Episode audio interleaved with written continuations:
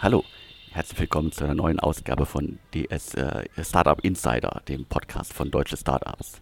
Mein Name ist Alexander Hüsing, ich bin der Chefredakteur und ähm, Gründer von Deutsche Startups und ich spreche heute wieder mit Sven Schmidt, Internetinvestor, Seriengründer und OMR-Podcast-Legende und derzeit im Ruhrgebiet mit Maschinensucher unterwegs. Hallo Sven. Moin Alex, vielen Dank ähm, wie immer. Ja, heute ähm, wird der Podcast sozusagen in eigener Sache präsentiert.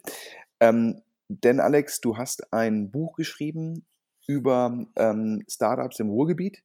Ähm, das kann ich auch schon äh, durchaus stolz berichten, denn auch maschinensucher.de ist dabei.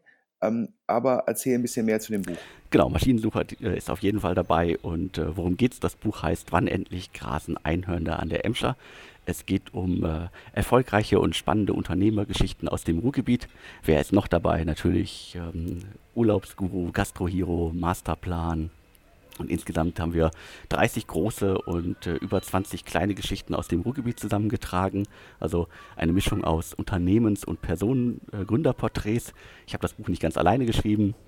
Das, die, das, Kernteam, die Autoren von Deutsche Startups haben alle mitgeholfen und äh, das Buch erscheint am 26. August. Es ist ein Regionalverlag aus dem Ruhrgebiet, der Verlag Henselowski-Boschmann. Und ich würde mich natürlich freuen, wenn reichlich Leute das Buch kaufen und sich über das Ruhrgebiet informieren. Und äh, alle weiteren Infos und wo ihr das Buch bekommen könnt, äh, findet ihr in den Infos zum Podcast. Klasse. Also ähm, ich finde es super, dass du da mit sehr viel Engagement das Ruhrgebiet unterstützt.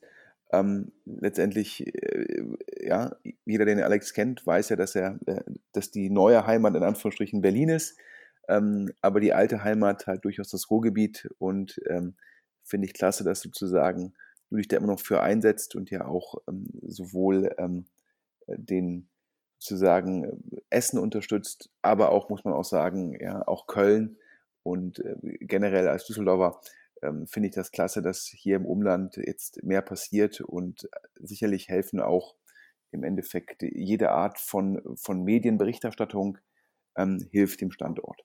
Ja, jetzt zu einer kurzen Sommerausgabe ähm, unseres Podcasts. Wir fangen an mit einer Exklusivmitteilung ähm, und zwar ähm, Global Founders Capital, der VC-Arm von Rocket Internet, hat in Demodesk investiert. Demodesk, was ist das?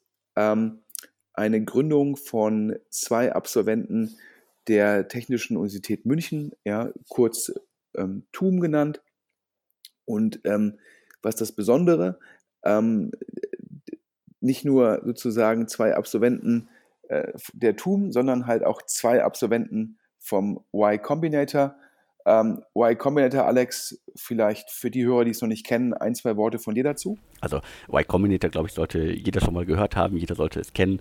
So also einer der führenden, äh, das führende Programm für äh, Startup-Aufbau äh, und zur Unterstützung in den USA beheimatet und äh, gilt so als die A-Klasse unter den Inkubatoren, Accelerator-Programmen. Ich glaube, man kann es als eine Mischung äh, bezeichnen. Ja, ich glaube, das ähm, das Starke am Y Combinator ist sicherlich die Marke und damit verbunden das Signaling, ähm, aber halt auch das Netzwerk. Das heißt, äh, nach meinem Verständnis, die ganzen ähm, sozusagen Alumni vom Y Combinator unterstützen sich gegenseitig. Und da der Y Combinator ja schon äh, große, äh, erfolgreiche Exits beziehungsweise ähm, ja, Fundraising-Runden für seine Portfoliofirmen hinter sich hat, also ich glaube, Dropbox und Stripe, um mal zwei zu nennen, ist natürlich einfach top, wenn man als Startup dann äh, global agieren will, hat man immer irgendwo Anknüpfungspunkte und ähm, dementsprechend macht das den, dieses Y Combinator Programm so attraktiv und ähm, Global Founders hat halt in Demodesk investiert und Demodesk ist jetzt gerade Absolvent des Y Combinators, aber das Büro von Demodesk, das sitzt jetzt in München, ja, also sprich, ähm, da hat es die Gründer in Anführungsstrichen wieder in die Heimat gezogen. Und was macht Demodesk? Demodesk ist ja letztendlich, äh, wahrscheinlich haben die meisten hier Hörer den Börsengang von Zoom mitbekommen. ähm, ja, also ich sage jetzt mal Videoconferencing ganz platt, ähm, mit einer unglaublichen Bewertung an der Nasdaq. Und Demodesk sagt, ja, äh, wir machen ähm, Zoom, ja, nur letztendlich ein ähm, besser. Ähm, es ähm, muss auch sagen, Zoom hat das ja damals auch gesagt, wir machen irgendwie bestehende Lösungen besser und jetzt sagt Demodesk, wir machen irgendwie ähm, Zoom besser, also ein bestes Screensharing. Äh, man, muss, man muss im Endeffekt nichts installieren, man muss nicht seinen Screen teilen, sondern man kann nur einen Aufschnitt dann machen. Und nach meinem Verständnis versucht man jetzt erstmal ähm, einen, sich zu fokussieren auf Demonstrationen von äh, SaaS-Lösungen. Das ist, scheint das erste Vertical zu sein, auf das man Vertrieb machen möchte. Und ähm, das Spannende ist, ist, dass neben dem Y Combinator hat initial auch der foundersclub.com investiert, foundersclub.com oder einfach nur Founders Club. Das ist sozusagen, ähm, ja, ich nenne es mal ein bisschen das, ähm, das, das Companisto oder äh, das, äh, das Seed Match in, äh, in richtig gemacht, nämlich äh, der Fokus primär auf äh, Y Combinator ähm, Firmen und dort finanziert man dann sozusagen dann direkt nach dem Y Combinator und Founders Club ist selbst auch ein sozusagen ein Y Combinator Startup und die haben investiert und das sagt man dann heute wahrscheinlich Pre-Seed dazu und Global Founders, die ja, ähm, ja, wo Teile des Teams in München sitzen und daher auch sehr nah ähm, an den jeweiligen Unis dran, hat jetzt die Seed-Runde gemacht und äh, wie Zoom zeigt, wenn man in dem Segment halt Traktion bekommt. Ist halt unglaublich attraktiv, weil es, man hat, man hat, man hat meistens eine, eine Subskription, eine Enterprise-Subskription mit geringer Kündigungsrate und parallel hat man halt die geringen variablen Kosten. Das heißt, man hat unglaublich hohen Deckungsbeitrag pro Kunde. Und wenn es erstmal in der Firma von einigen wenigen genutzt wird, dann nutzen es irgendwann alle in der Firma. Das heißt, eine Firma muss dann halt mehr Seed-Lizenzen kaufen. Und wenn man dann noch andere Leute einlädt, die das auch nutzen, dann kann sich sowas auch viral verbreiten. Und ähm, das sind die ganzen Vorteile. Also daher meines Erachtens ein sehr spannender Seed-Deal von ähm, Global Founders.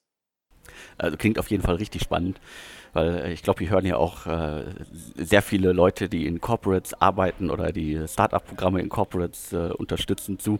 Äh, es fahren immer noch viel zu viele Leute durch Deutschland oder durch Europa oder im schlimmsten Fall weltweit, weil große Unternehmen immer noch Präsenzpflichten haben und äh, deswegen glaube ich sind äh, solche Videokonferenz-Tools halt ein unglaublicher Markt, der in den nächsten Jahren unglaublich wachsen wird, weil weniger Unternehmen äh, hoffentlich äh, darauf Wert legen, dass die Leute ständig durch die Gegend reisen.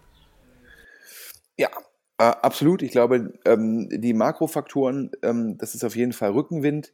Ähm, aber klar, es gibt auch Konkurrenz, aber Demo das sagt halt, man differenziert sich ganz klar durch diverse Features. Jetzt muss man mal gucken, ähm, immer wenn man sich über Features differenziert, ist die Frage, ist der Vorsprung nachhaltig? Kann ich mich so wirklich einzigartig positionieren oder können die Features halt von der Konkurrenz relativ schnell nachgezogen werden, wenn sie aus Kundenperspektive relevant werden? ja, Entschuldigung. Da müssen wir einfach mal gucken, aber ähm, eine spannende Geschichte und ich stimme da deiner, deiner generellen Markteinschätzung in jedem Fall zu, Alex. Ähm, auf zum nächsten Thema. Wir hatten, glaube ich, mal vor, ich weiß es gar nicht, zu Anfang unserer Podcast, also knappes Jahr ist es her, hatten wir mal gesprochen über die Move 24. Äh, Gründer ist falsch, über das Move 24 Management. Äh, Ante und Anton. Alex, du erinnerst dich. Genau, ich erinnere mich noch ziemlich gut. Ähm, Ante und äh, Anton, äh, richtig, ist äh, das Management-Team ähm, von äh, Move24, später insolvent gegangen. Die haben äh, dann, äh, konnten wir glaube ich sogar exklusiv im Podcast verkünden, dass sie zu äh, Global Founders Capital gewechselt sind. Und seitdem habe ich auch nicht viel von ihnen gehört. Ich habe zwar gesehen auf LinkedIn und Co., dass sie da aktiv waren, aber auch nicht wirklich mitbekommen, was sie da genau gemacht haben. Und ja, jetzt äh, knapp ein Jahr später gibt es schon wieder Neuigkeiten zu den beiden. Ja, sie sind nicht mehr auf der Webseite von Global Founders Capital. Wer sich selbst überzeugen will, globalfounderscapital.com-team. Da kann man ähm, Anton und Ante ähm, nicht mehr sehen. Und äh, dann, das fanden wir spannend und dann haben wir ja über die diversen verfügbaren Tools geguckt, ähm, was machen sie jetzt eigentlich? Und da kann man im Handelsregister ähm, ähm, eine, eine Gesellschaft finden, ähm, die, ähm, ja, ich glaube, der ganze Titel ist äh, Nufin äh, Management Participation UG. Äh, dort scheinen ähm, Anton und Ante, also ähm, ihre, ja, ihren Anteil an einer neuen Firma gebündelt zu haben oder beziehungsweise die Managementanteile an einer neuen Firma sind dort gebündelt. Ähm, nach unserem Verständnis äh, sind da auch noch zwei Ex-Move24-Kollegen dabei. Das heißt, es sieht so aus, als würde das ein Teil des Move24-Teams was Neues machen. Und da sagt der Berliner Flurfunk, äh, dass es sich um ein Fintech ähm, handeln würde. Ja, da passt dann auch der Name ja Newfin, also das ähm, N-U-F-I-N kann man dann durchaus als Hinweis ähm, verstehen. Und jetzt das Spannende, Sherry, ja, sicherlich einer der führenden Frühphaseninvestoren in Berlin, die ja auch schon bei Move24 an Bord waren, die sollen im Endeffekt die Seed-Runde machen. Ähm, das ist insofern spannend, dass ja oftmals ist es so, wenn eine Portfoliofirma ja, Insolvenz anmelden muss, wie im Fall von Move24, ähm, ja, die dann, ja, man, manche sagen, sie haben sich am ImmoScout24-Deal verschluckt, manche sagen, ähm, die, äh, da hat man, war man zu sehr auf der linken Spur unterwegs. Äh, auf jeden Fall hat äh, Movinga dann äh, zum Schluss ähm, ja, äh, hat überlebt und Movinga geht es hervorragend und nachdem, nachdem der Markt jetzt in Anführungsstrichen konsolidiert ist. Ähm, aber meistens ist es dann so, dass viele VCs sagen, oi, oi, oi, das Ding, da haben wir eine Vollabschreibung gehabt, das ist irgendwie nicht gut, ähm, dass man sich dann so ein bisschen vielleicht davon distanziert. Aber bei Sherry ähm, sehr gründerfreundlich und ähm, scheinbar äh, auch vom damaligen Team, trotz der Insolvenzanmeldung, sehr, sehr angetan. Man muss auch sagen, ähm, ja, auch ja, Global Founders, die ja bei ähm, Movinga an Bord waren, haben die dann ja auch zum Partner gemacht. Also äh, die beiden scheinen einen sehr, sehr guten Ruf in Berlin zu genießen, auch bei allen Investoren. Und ja, jetzt also die Neuigkeit, ähm, dass da Sherry ähm, investiert hat. Und an die Hörer, ja, wir haben versucht, mehr herauszufinden. Also was macht sozusagen das Startup dann genau? Also was Fintech ist ja ein weites Feld. Wir freuen uns da wie immer über Hinweise an podcast.deutschestartups.de. Also, falls es schon Mitarbeiter geben sollte, ja, und ihr schon was plaudern wollt, immer gerne. Oder andere VCs, die nicht zum Zug gekommen sind, bitte meldet euch, ja, ähm, per E-Mail und falls ihr es anonym machen wollt, Alex, da gibt es auch eine Möglichkeit für. Genau, wir haben auch einen anonymen Postkasten. Da könnt ihr einfach eure Nachricht, ohne dass ihr E-Mail-Adresse oder euren Namen angeben müsst, hinterlassen. Auf äh, Losschicken klicken und es landet bei mir im Postfach. Und wo wir jetzt schon über Global Founders Capital gesprochen haben, ähm, da macht es den Sprung äh, zu Picos ähm, relativ einfach. Ähm, denn Picos Capital, ja, sozusagen der VC, ähm, von Alexander Samba, dem Bruder von Oliver Samba, aus München heraus, äh, der sich auf die Schnittstelle Immobilien und Technologie fokussiert, ja, kurz äh, PropTech. Ähm, über die hatten wir ja auch schon öfter berichtet. Ich, ich glaube, wir können sagen, wir hatten das Alasco-Investment als erstes ähm, im Podcast. Ähm, dann haben wir, glaube ich, auch exklusiv ähm, die Lime Home vermelden können und auch ähm, Landis. Ähm, und da gibt es wieder eine neue Gründung von Picos mit einem Entrepreneur in Residence ja, und wieder ein Beratungshintergrund. Oliver Heinisch, ähm, der war bei McKinsey, war dann, glaube ich, circa zwei Jahre bei Picos Entrepreneur in Residence. Und die beiden, also Oliver Heinisch und Picos, machen jetzt zusammen eine neue Gesellschaft, ist gerade im Handelsregister rausgekommen, Casana. Ähm, also auch da, ich glaube, äh, Casa, ähm, ja, platt übersetzt mit Hütte. Ähm, auch da ist, ist, sozusagen, liegt es nicht fern, dass es sich wieder um ein PropTech ähm, äh, Investment bzw. um eine PropTech-Firma handelt. Ähm, und zum Thema, wie sieht das eigentlich kommerziell aus, wenn äh, Picos sowas aufsetzt. Da habe ich mit einem Investor gesprochen, der sich Lendes angeschaut hat. Und wie gesagt, bei Lendes hatten wir, Alex, ich glaube, exklusiv vermeldet das Holzbring-Investment. Nochmal für die Hörer, ähm, die jetzt auch bei den ganzen Startup-Namen schon leicht verwirrt sind, ähm, nochmal von dir den Hintergrund zu Lendes. Aber gerne doch. Äh, wie gesagt, Lendes ist eines der vielen Startups aus dem Portfolio von äh, Picos Capital. Was machen die? Äh, man kann dort Büroausstattung online mieten. Das heißt, es passt halt perfekt in diese PropTech-Welt. Äh, und äh, was genau? Also Tische, Stühle, Laptops, äh, sogar Telefonboxen und auch die berühmten Kaffeemaschinen kann man über Lende, äh, Lendis äh, mieten, ganze monatlich oder halt irgendwie in verschiedenen Intervallen. Und äh, da gibt es noch eine ganze Reihe anderer Startups oder auch ältere Unternehmen, die das machen. Äh, ich glaube, einige kommen auch noch aus der Katalogwelt, aber Lendis und Co. sind quasi so die moderne Variante der Büroausstattung online mieten. Ja, und da hat mir der mit Lendis vertraute Investor gesagt, äh, per se findet er das Modell super. Äh, er hat das verglichen, ganz spannend, mit, mit den Autovermietungen. Da habe ich ihn erstmal so angeguckt, da meinte er, ja, Warum ist das Modell der Autovermietung so spannend? Ja, die kaufen die Fahrzeuge ja, von den Herstellern für ungefähr 50 Prozent vom Listenpreis. Das heißt, ob es nur ein Sixt ist oder andere, die zahlen dann nur die Hälfte von dem, ja, für das, was der Wagen eigentlich verkauft werden soll beim Autohändler. Dann vermieten sie das Auto für ein Jahr lang und am Ende des Jahres wird das Auto wieder dann gebraucht verkauft. Und meist würden sie mehr erlösen als die 50 Prozent, die sie für das Auto gezahlt hätten. Also anders ausgedruckt, ja, die, die ganzen Einnahmen aus der Vermietung, dafür hätten sie eigentlich ja gar keine Cost of Goods Sold. Denn sie kaufen das Fahrzeug initial für 50 Prozent und verkaufen es dann scheinbar für 50 bis 60 Prozent nach einem Jahr gebraucht weiter. Das heißt, ja, sie haben eigentlich gar keine ja, Kosten für das Produkt. Ja, sie müssen das Produkt nur halt zwischenfinanzieren.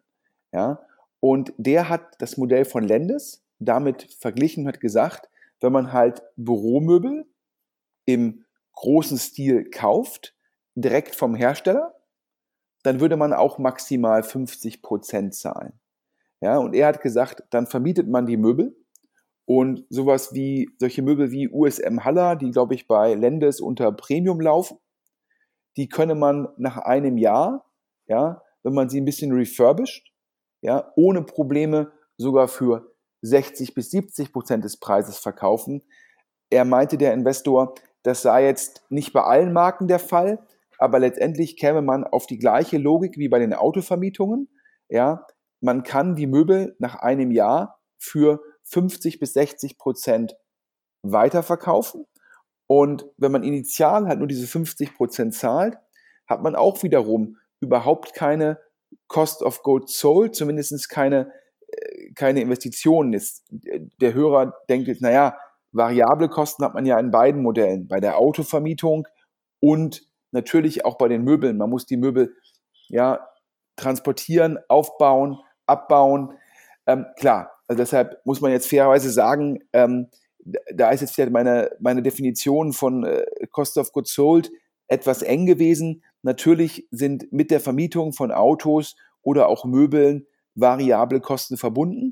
Ja, dennoch glaube ich, ist die, die Perspektive auf das Modell von dem Investor ähm, sehr, sehr spannend und auch, auch sehr zutreffend.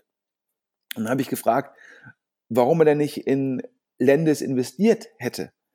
Und da hat er gesagt, er hätte sich sozusagen ähm, daran gestört, dass Picos in Anführungsstrichen für nur 500.000 Euro mehr als ein Drittel der Firma bekommen hätte. Also scheinbar hat Picos initial 35 Prozent Anteile gehabt für ein Investment von 500.000 Euro. Ja, und er meinte, ein gutes Team würde im aktuellen Markt so einen Deal eigentlich nicht machen. Und daher äh, war er da skeptisch. Aber ähm, in der Zwischenzeit sagte er, Mensch, Holzbring hat den Deal gemacht. Und ähm, dementsprechend ja, ähm, scheint es auch nicht mehr in den Folgerunden eine negative Signaling zu sein, wovor er halt im gewissen Rahmen ähm, Respekt hatte. Und das Gegenargument im Endeffekt zu sagen, das ist kein schlechter Deal, ist natürlich, wenn halt Picos mit Teams zusammen die Modelle entwickelt und natürlich auch durch, den, durch die Kompetenz, die Picos im Bereich Immobilien und Technologie aufgebaut hat, natürlich auch nochmal wirklich relevanten Mehrwert anbietet als sozusagen der deutsche PropTech-Investor. In der Kombination kann natürlich auch ein Picos sagen, ja, dann zahle ich halt nur die Pre-Money von ungefähr einer Million, ja, und es ist trotzdem noch ein sehr guter Deal für das Team. Und ähm, das war auf jeden Fall ähm, eine ganz spannende Diskussion. Man muss auch sagen, dass es natürlich ganz anders ist. Früher hatten ja teilweise Company Builder 80, 90 Prozent. Jetzt reden wir über 35. Also dementsprechend, da hat sich jetzt ähm, äh, schon eine ganze Menge verändert im Markt. Definitiv. Also ich glaube, das Modell von damals, das äh, ginge auch heute gar nicht mehr, äh, weil die Konkurrenz äh, viel zu groß ist. Es gibt viel zu viele äh, Investoren da draußen, die das, äh, die das schnell machen können. Und vor ein paar Jahren sah das ja noch ganz anders aus. Ja, ansonsten heute Morgen, ähm, um jetzt zu den, zu den beiden großen Themen zu kommen, äh, ein großes Thema der letzten Woche, aber brandaktuell ich glaube, Samstag wurden die Verhandlungen gemeldet. Heute wurde schon Vollzug gemeldet. Alex, du hast die Details zu? Zu äh, Takeaway und Just Eat. Also die äh, Lieferando-Mutter, der in, äh, die in Deutschland ja die, die Marken Pizza.de und Fudora geschluckt hat vor einiger Zeit für, glaube ich, über eine Milliarde dann letztendlich. Äh, da gibt es jetzt Neuigkeiten und Takeaway äh, schließt sich mit Just Eat zusammen.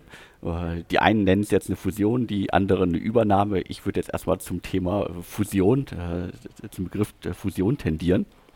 Also, Samstag gab es die erste äh, offizielle äh, PM zur, ja, wir verhandeln miteinander.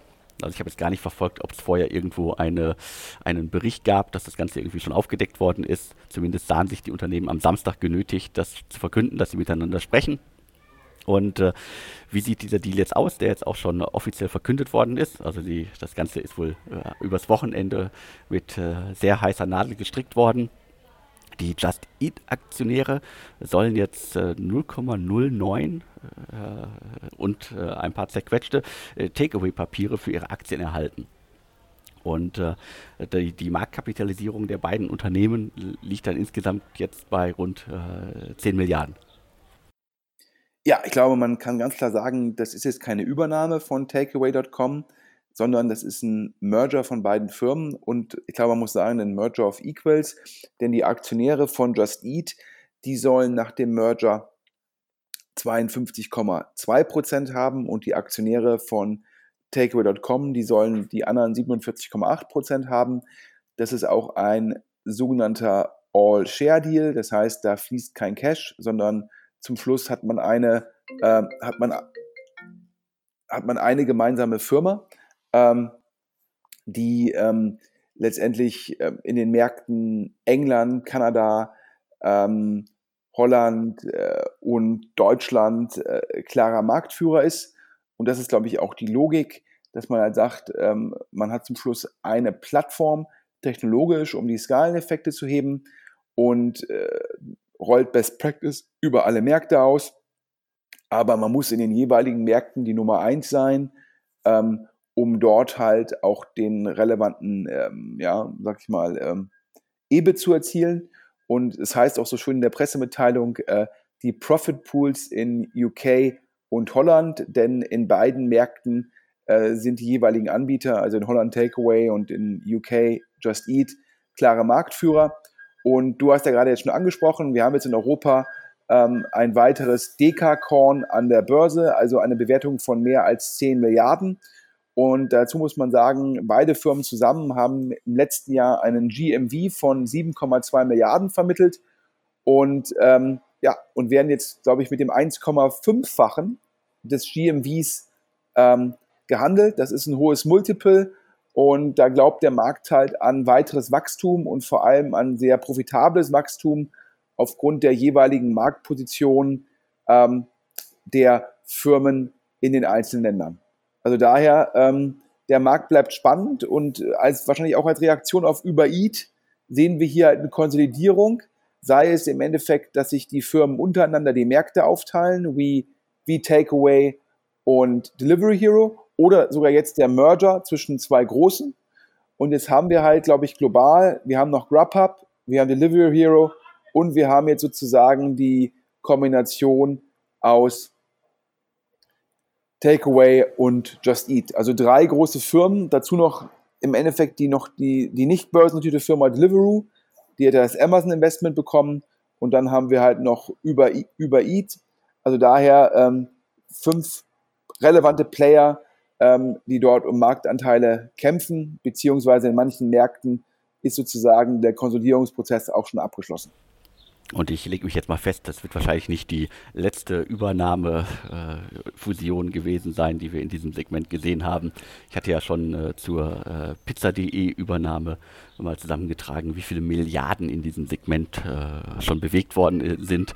Und sowas wie Foodpanda von Rocket äh, haben die meisten schon wieder vergessen. Die sind ja auch irgendwann in Delivery Hero ein, eingegangen, aufgegangen.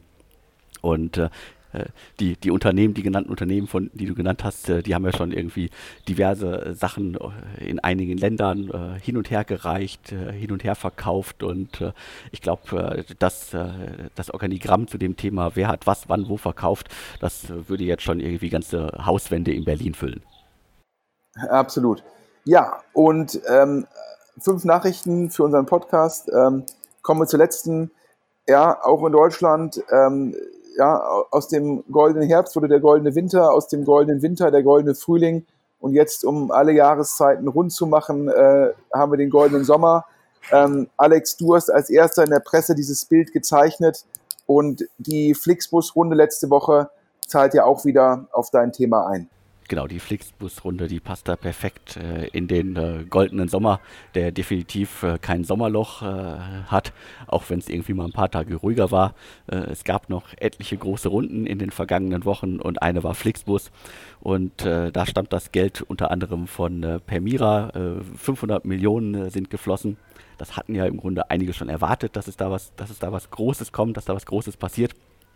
Das ist jetzt auch endlich passiert und äh, ja, Flixbus muss jetzt äh, äh, mit wahrscheinlich der größten Finanzierung, die es äh, gab, Einzelinvestment im deutschen Markt, wenn denn auch wieder, wenn es denn mal die richtige Summe ist und wir nicht wieder von Secondaries und sonst was reden, hoffen wir, dass äh, Flixbus das äh, Geld gut nutzen kann weil in, in Deutschland, in Europa ist, äh, wird der Markt, glaube ich, langsam eng. Äh, das USA-Geschäft muss wuppen und äh, Flixtrain und dann Carsharing soll ja auch noch kommen. Da haben die also einiges vor, die, äh, die Flixbus-Gründer. Ich bin da sehr gespannt, was davon wirklich aufgeht und wo die Wachstumskurve herkommen soll.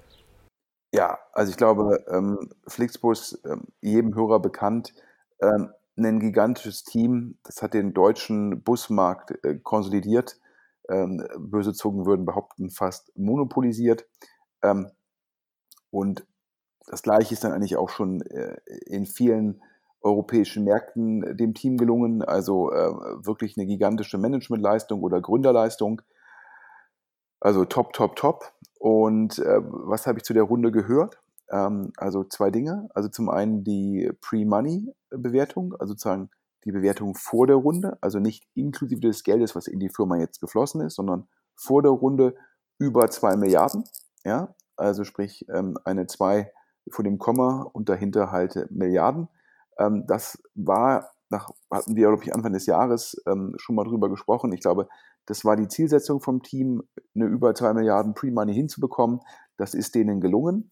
Ähm, das ist irgendwie ähm, Punkt eins und Punkt zwei. Ich habe ähm, mit Leuten gesprochen, die da, es war ein sogenannter strukturierter Prozess. Das heißt, ähm, da hat ein, ähm, ein, eine, eine Investmentbank hat halt im Auftrag von Flixbus mit diversen Interessenten gesprochen. Dann hat man, dann geben diese Interessenten halt äh, sozusagen ein initiales Gebot ab. Dann wird geguckt, wer wird in die zweite Runde gelassen.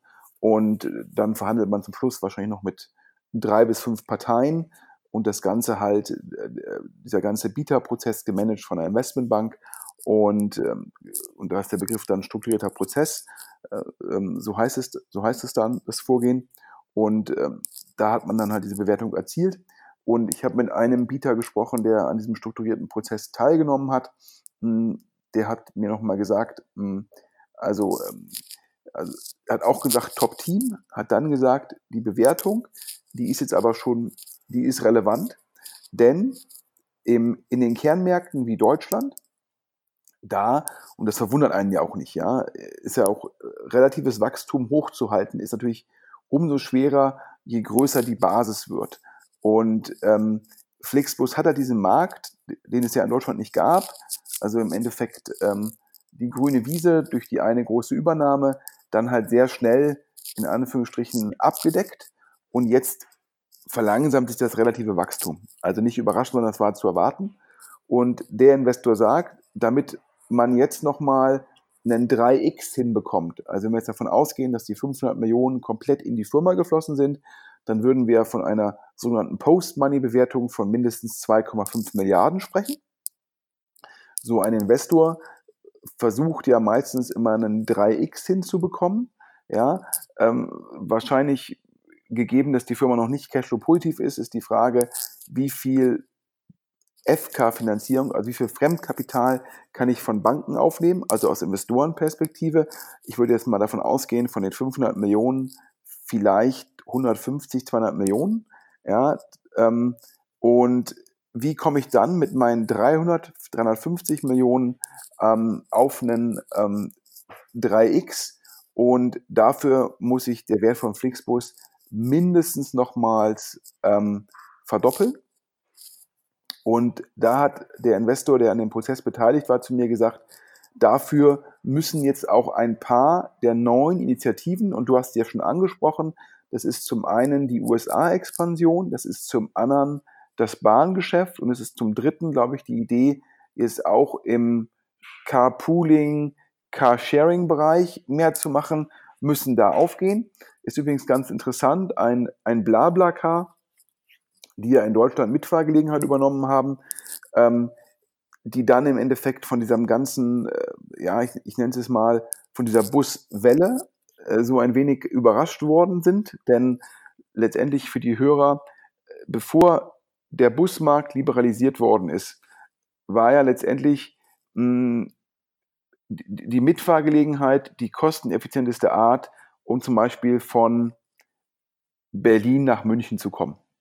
Ja, denn es gab ja als Konkurrenzprodukte eigentlich nur das Flugzeug und die Bahn. Und bei der Bahn war es halt so, das ist klar, gibt es da teilweise sehr günstige Tickets, aber selten irgendwie an einem Montagmorgen oder Freitagabend. Und dann war eine Mitfahrgelegenheit oftmals die günstigste Möglichkeit mit all den verbundenen Nachteilen, ähm, ja, wie gut ist der Fahrer, wie sauber ist das Auto, gibt es da Internet, kann ich da irgendwie in Ruhe arbeiten oder muss die ganze Zeit halt quatschen, heißt ja nicht umsonst, bla bla k, ähm, die Firma. Und dann kam halt sozusagen die Liberalisierung des Busmarktes und auf einmal gab es halt zur Mitfahrgelegenheit preislich ein Produkt, was teilweise attraktiver war und was halt auch vom Produkt her natürlich viel mehr standardisiert war. Das heißt, wir reden über eine Toilette im Bus, wir reden über Internet im Bus, wir reden über einen reservierten Sitz, ja, wir reden über einen, ja, einen, einen geprüften Fahrer und so weiter und so fort. Und das hat nach Hörensagen Blablacar ähm, wehgetan. Ich hatte mit Investoren im Blablacar gesprochen, die sagten, da ist äh, die Bewertung nicht mehr nach oben gegangen. Und jetzt hat sich ja Blablacar entschieden, ähm, im deutschen Markt auch Busse anzubieten, ähm, wobei ich nach meinem Verständnis eher ähm, komplementär zu Flixbus, also teilweise lange Fahrten ohne Zwischenhalte. Ja, ähm, und teilweise auch Cross-Border. Also jetzt hat man natürlich nicht die Liquidität, die ein Flixbus hat und man hat auch nicht die Netzwerkeffekte. Ähm, aber schon ganz spannend zu sehen, strategisch, dass ein Flixbus sagt, teilweise machen wir auch Carsharing, Carpooling und umgekehrt sagten BlaBlaCar, wir machen jetzt, glaube ich, das Produkt heißt, glaube ich, Blabla Bus, oder? Ja, richtig, genau, Blabla Bus. Ja, ähm, also dass da wie man da halt zuerst scheinbar komplementär, aber eigentlich doch nicht komplementär und jetzt halt direkter Wettbewerb. Aber ich glaube, Flixbus ist da äh, besser aufgestellt und ist da auch schon mehrere Schritte weiter und ist natürlich spitze ähm, für, den Standort, für den Standort München, äh, generell für die deutsche Startup-Szene. Ähm, und du hast es ja gesagt, letzte Woche, Alex, aus dem Kopf noch zwei weitere Runden, N26, oder? Eine Erweiterung der großen Finanzierungsrunde? Genau, richtig. N26 hat auch nochmal äh, richtig Geld eingesammelt und wir hatten nochmal äh, Sender, die, äh, glaube ich, was waren es, weitere 60 oder 70 Millionen äh, bekommen haben. Das heißt, äh, es, es, wurde wieder reichlich Geld bewegt und ich glaube, mit allen, mit allen Investments äh, in, den, in diesem Jahr in Deutschland bewegen wir uns ja jetzt schon jenseits der zweieinhalb Milliarden Marke und das ist, glaube ich, die, die höchste Summe, die jemals in, äh, in knapp sieben Monaten in, in, ja, wir haben der, der Monat ist ja fast rum, in sieben Monaten in Deutschland investiert worden sind. Ja, ich glaube, N26, das war eine Insider-Runde. Da ist die letzte Runde nochmal erweitert worden. Ich glaube sogar zu einer höheren Bewertung. Also ein ganz klares Zeichen, dass die Bestandsinvestoren an N26 glauben. Ähm, insbesondere Insight, ja einer der führenden globalen Growth-Investoren, hat da nochmal Geld nachgeschossen. Ähm, das war, glaube ich, der Fall bei N26. Ich glaube, bei Sender, da hatten wir damals ja das Exklusiv, das Excel-Investment äh, verkündet. Und jetzt hat Lakestar investiert in der größeren Runde und relativ schnell nach Excel zeigt dir auch, dass da der Glaube ist. Wir hatten ja drüber gesprochen, es gibt diverse Startups im Logistikbereich, differenziert nach Straße, Luftfracht, Bahn, ja, oder Containerschiffe, also gleich vier Segmente und in jedem Segment gibt es diverse Startups. Und da scheint ähm, die Überlegung von Excel und dem Team zu sein, wenn wir jetzt noch mehr Kapital einsammeln können, dann tun wir das. Das gibt uns die Möglichkeit, mit dem Kapital den Markt zu konsolidieren. Also ganz klar zu sagen, ich raise jetzt am meisten Geld, ja, um dann halt wirklich mein Segment zu gewinnen. Das ist im Endeffekt ein analoges Vorgehen zu der, ähm, zu der Softbank-Strategie, also diese Darüber hatten wir auch schon gesprochen, dieses Kingmaking, wo ich einem Startup in einem Segment möglichst viel Geld gebe, damit dann kein anderer Investor jemand anderen fundet und mit dem Geld das Startup diesen Markt komplett konsolidieren kann. Immer mit der These, dass bei Marktplätzen oder ähnlichen Modellen der klare Marktführer ja 80 Prozent oder mehr vom möglichen EBIT abgreift. Und das sehen wir jetzt auch schon in den Bereichen ja, ich, diese 60, 70 Millionen für Sender sollte ihnen ein ähnliches Vorgehen ähm, ermöglichen. Und ja, ich glaube, du hast es ja gesagt, ne, wir hatten die, die Monsterrunden bei N26, bei Flixbus, bei Get Your Guide. Ähm, wir hatten, glaube ich, auch bei, bei Raisin die große Runde. Also, und das alles in den ersten, ja, im ersten Halbjahr. Ich glaube, das zeigt halt, dass Kapital für gute Firmen auch in Deutschland kein Engpass mehr ist. Und, und sowohl in der Frühphase kein Engpass, wie auch bei den großen ähm, Growth-Runden kein Engpass. Genau, Geld ist da. Äh, es muss nur gut verteilt werden und vor allen Dingen die großen Wetten, das hat Deutschland ja bisher noch nicht bewiesen oder nicht geschafft. Die großen Wetten müssen halt auch aufgehen. Ja, wobei ich, wobei man ja schon sagen muss, ähm, dass jetzt ein Delivery Hero, ähm, ein Zalando, die bewegen sich ja auch an der Börse sehr nachhaltig. Und äh, ich glaube, bei den Geschäftsmodellen von Flixbus, von, von Get Your Guide, das sind sehr, sehr solide Marktplatzmodelle, die sehr gut aufgestellt sind. Ähm, man muss auch sagen, die Investoren, die da investieren, ja, ähm, ob es ein Insight ist oder ob es eine Softbank ist oder ob es ein Permira ist, das sind Top-Investoren, ähm, die genau wissen, was sie tun. Und wenn dann, wenn ich dann immer so kritische Stimmen höre, dann sage ich immer, ja, man kann vielleicht darüber kontrovers diskutieren, ob daraus, ob das jetzt ein 3x-Szenario ist bei der Bewertung oder ein 2x-Szenario oder ein 4x-Szenario. Ich glaube, die Diskussion, die kann man immer führen. Ne? Da, da, da weiß auch keiner, wie der Markt sich dann wirklich im Detail entwickelt und wo die Bewertungen hingehen. Aber dass diese Firmen und dass die Geschäftsmodelle nachhaltig sind, Daran habe ich überhaupt gar keinen Zweifel. Okay, dann warten wir es ab. Und äh, damit sind wir dann auch durch für diese Woche. Ja, nochmal der Hinweis an alle Hörer, äh, damit der Alex das nicht sozusagen sich zu sehr auf die Schultern klopfen muss. Ähm, Im Artikel zu diesem Podcast gibt es nochmal die Informationen zu dem Buch äh, von Alex und dem Team von Deutsche Startups zu den Firmen im, im Ruhrgebiet. Ähm, ja, ich würde mich freuen, ähm, äh, zumindest alle Gründer, ja, die jetzt hier selbst im Ruhrgebiet aktiv sind, ähm, sollten sich davon ein Exemplar kaufen. Es macht sich, glaube ich, auf jeden Fall gut ja, auf dem Arbeitstisch oder auf dem Konferenztisch.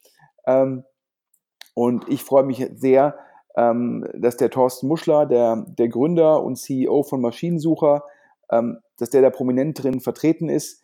An der Stelle ende ich jetzt, äh, ohne mit Alex drüber gesprochen haben, nochmal mit einem Hinweis in eigener Sache.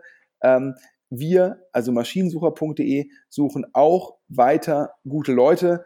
Das heißt, wenn ich, wenn hier Hörer sind äh, aus dem Umland, Essen, Duisburg, Bochum, Gelsenkirchen, ähm, ich glaube, wir bieten bei Maschinensucher echt äh, Top-Jobs an und wir freuen uns immer über Bewerbungen. Und daher, ähm, also wenn ihr sozusagen jetzt im Sommer darüber nachdenkt, dass ihr ein Büro mit Klimaanlage braucht, genau das bieten wir euch. Ja, so und jetzt Ende mit der Eigenwerbung. Alex, vielen, vielen Dank und ähm, wir hören uns in zwei Wochen wieder. Ich habe zu danken und äh, ja, äh, du hast es ja schon gesagt, äh, die Hörer da draußen sollen uns fleißig mit Infos versorgen. Dann hören wir uns auch schon früher wieder. Absolut. In dem Sinne, allen einen guten Wochenstart. Ja, vielen Dank und tschüss.